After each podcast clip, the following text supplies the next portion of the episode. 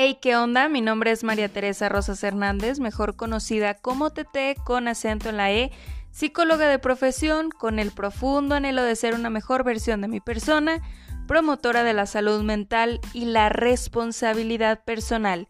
Y si tú estás en un proceso similar o quieres trabajar estos aspectos y no sabes por dónde empezar, inicia con mis podcasts.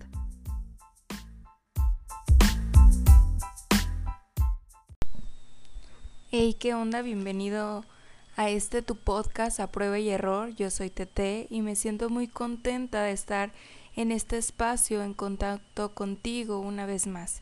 Y para esto me gustaría iniciar comentando que hoy día hay muchas personas que lamentablemente son incapaces de estar consigo mismas.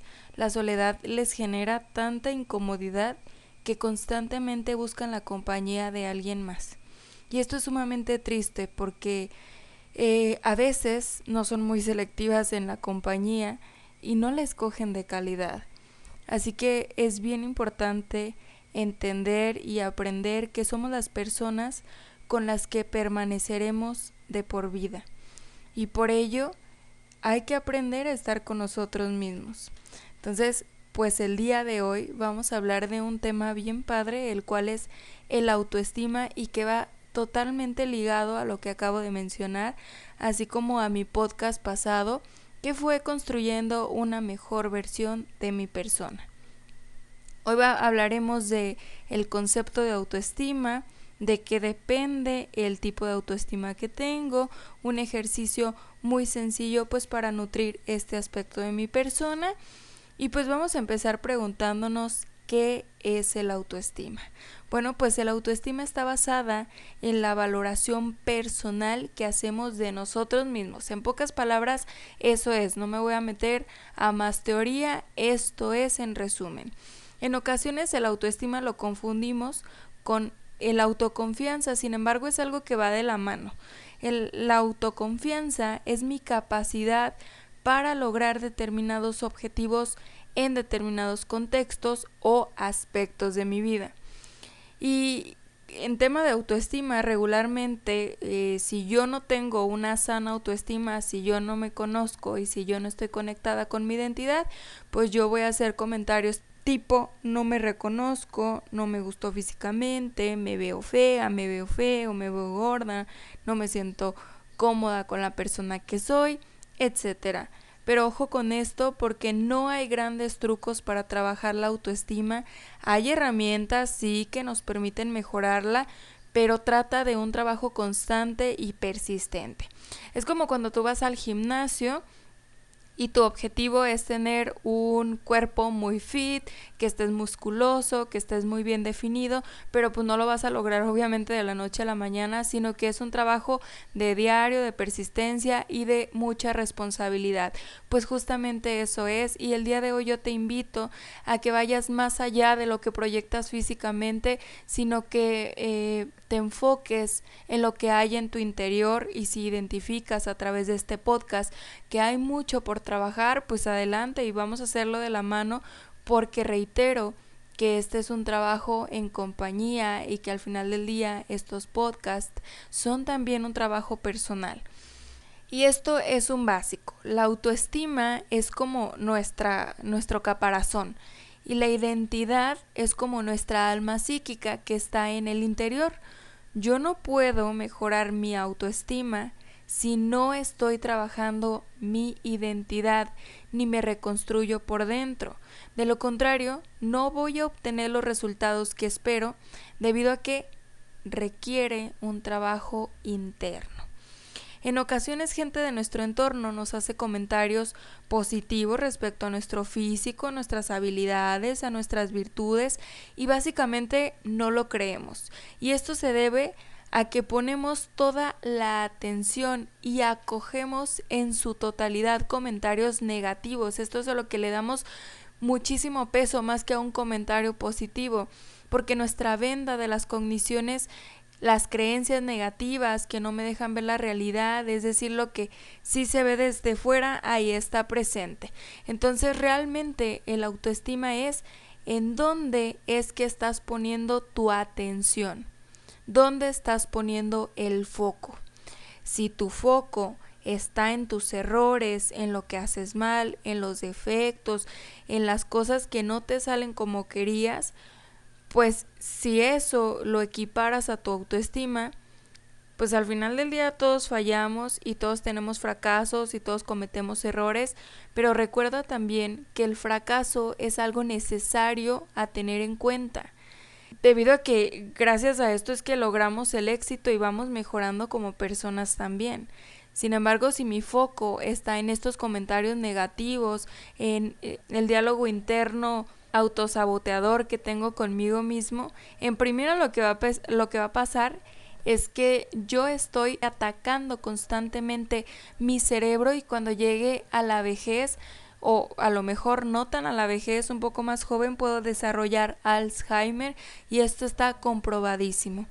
Ah, y también obviamente la interpretación y la valoración de tu autoestima siempre va a ser negativa.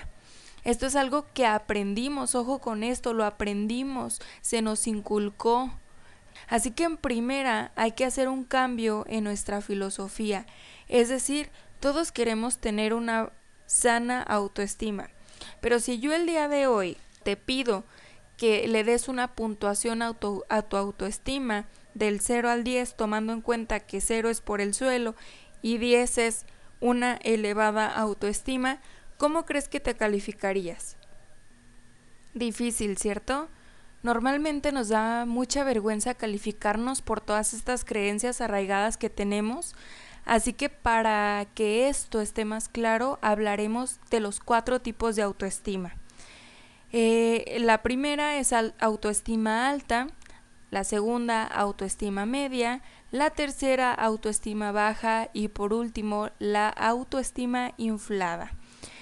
Eh, la autoestima alta es una persona estable en cómo se ve, se valora, tiene diálogos positivos con su persona, tiene momentos de decaimiento, sí, normal, pero en muy pocas ocasiones.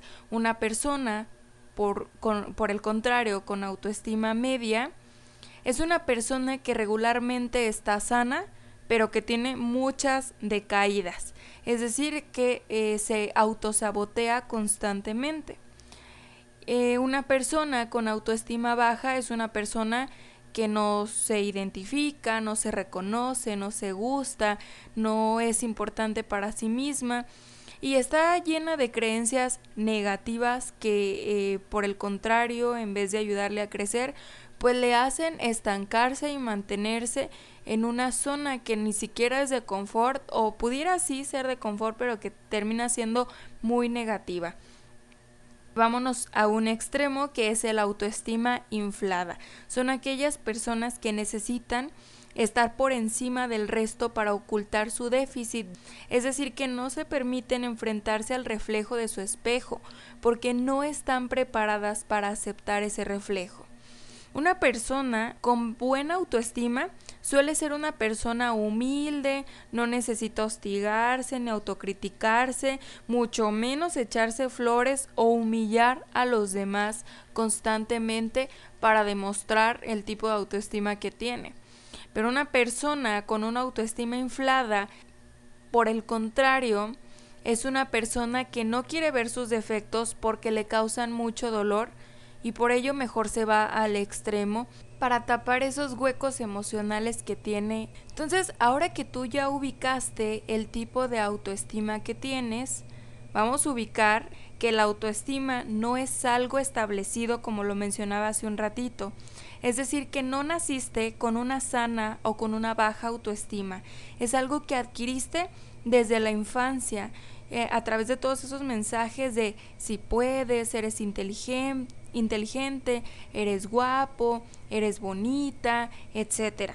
O también, por el contrario, si eh, en nuestra infancia solamente tuvimos comentarios negativos, pues esto de cierta manera impactó nuestra autoestima. A pesar de que la autoestima tiene una base en la infancia, no somos esclavos de ella. Todos llegamos con una mochila, pero es algo que se puede trabajar y que se puede modificar. Es momento de enfrentarnos a la realidad y de hacer los cambios que sean necesarios. Recuerda también que cualquier cambio va a implicar un sacrificio y en ocasiones va a causar dolor porque nos va a hacer ver y nos va a hacer caer en cuenta de muchas cosas que quizás no queríamos observar o no le queríamos dar importancia. Vamos a puntos claves para mejorar esta autoestima. Vamos a comenzar imaginando que la autoestima es como una macetita, así de simple, en la cual plantamos un frijolito. Ah, bueno, pues para que ese frijolito crezca saludablemente requiere que la alimentemos, que le prestemos atención, que le otorguemos palabras bonitas, que le demos calorcito, que le brindemos agua. Nuestra autoestima es exactamente igual. Así que es importante o este es el momento adecuado para que te preguntes cuánto riegas o nutres tu autoestima. Y si tú el día de hoy no sabes qué responder porque no sabes cómo nutrir o cómo regar tu autoestima, pues entonces piensa qué cosas haces por ti, qué cosas haces por mimarte, por quererte, por premiarte. Porque cuando se tiene una autoestima baja, Estamos corriendo en círculos con pensamientos de yo no lo merezco. Cuando empieces a trabajar tu autoestima, es importante que te premies, porque estás haciendo algo totalmente diferente y estás saliendo de, tu zona de confort y estás saliendo de lo que tú estabas acostumbrado a hacer. Y para que esto se vuelva un hábito necesitas reforzar a través de, de, premiarte, de valorarte, de darte esa palmadita porque lo estás haciendo bien, para que esto se mantenga. ¿De qué depende el tipo de autoestima que tienes?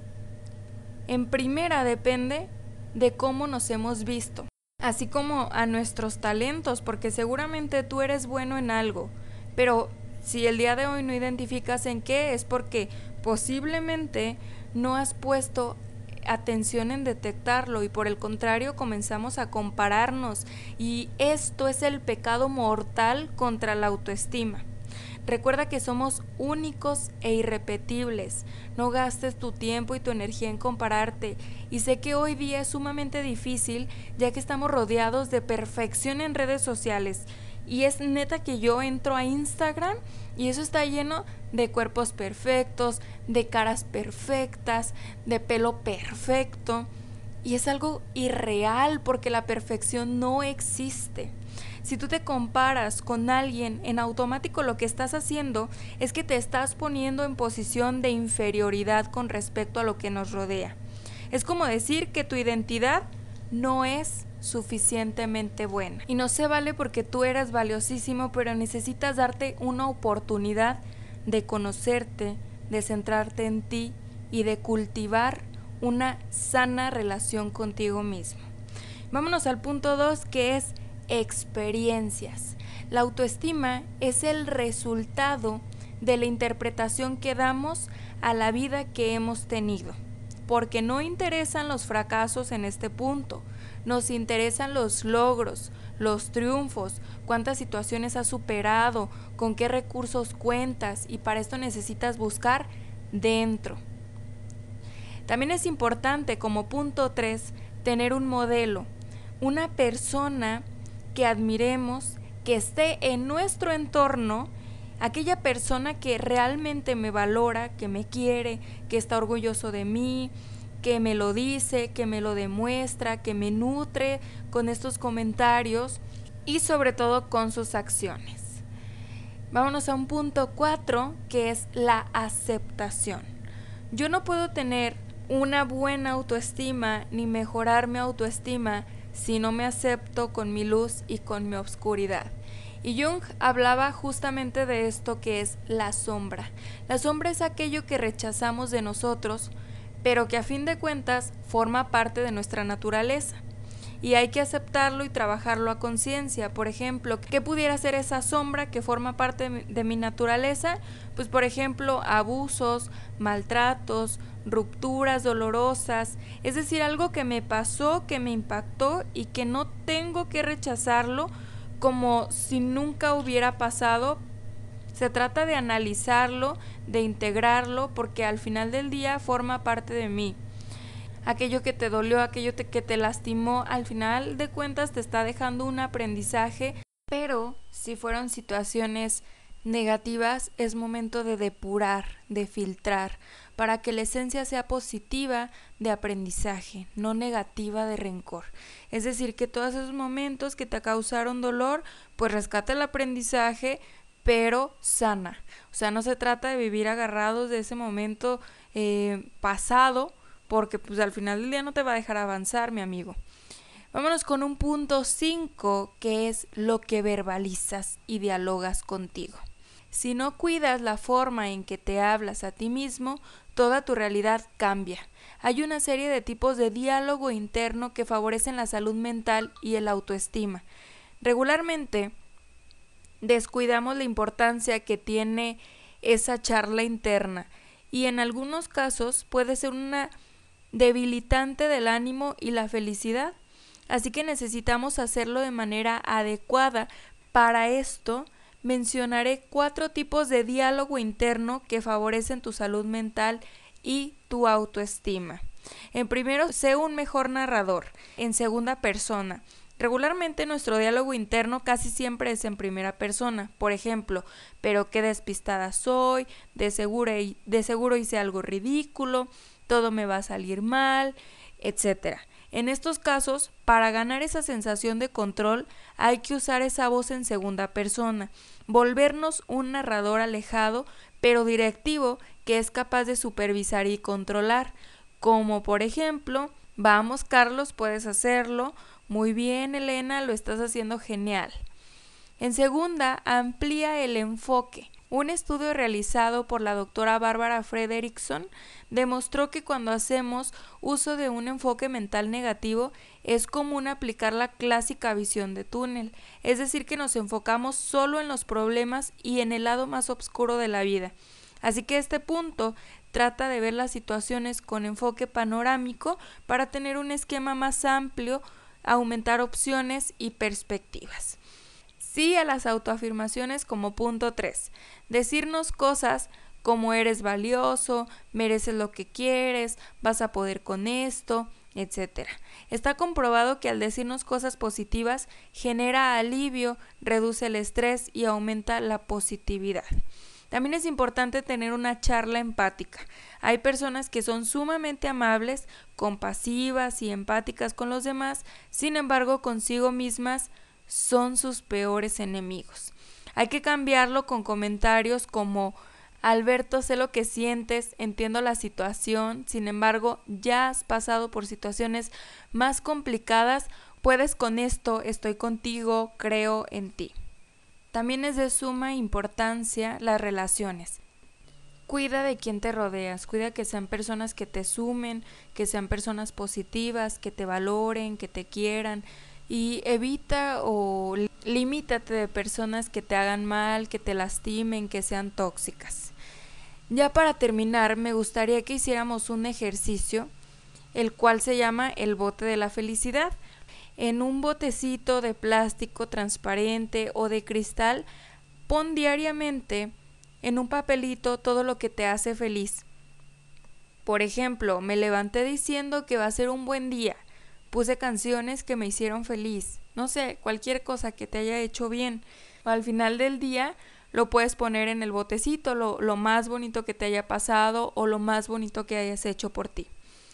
Ojalá que este podcast te dé la pauta para iniciar responsablemente a trabajar tu autoestima, de entender que estar contigo es un placer. Al inicio vamos a descubrir partes de ti que no te gustan. Es posible que compruebes que hay heridas en tu pasado que aún están frescas, que tienes miedo, que estás enojado, y reitero que es normal, pero es importante trabajar en ello para que posterior te conviertas en tu mejor amigo, tu mejor aliado, y no volverás a sentirte solo. Sé responsable contigo, con tus pensamientos, con la persona que eres y con la persona que quieres llegar a ser. Y esa siempre va a ser la esencia de estos podcasts, la responsabilidad. Muchas gracias por escucharme. Te repito mis redes sociales. En Instagram me encuentras como a prueba y error o Look.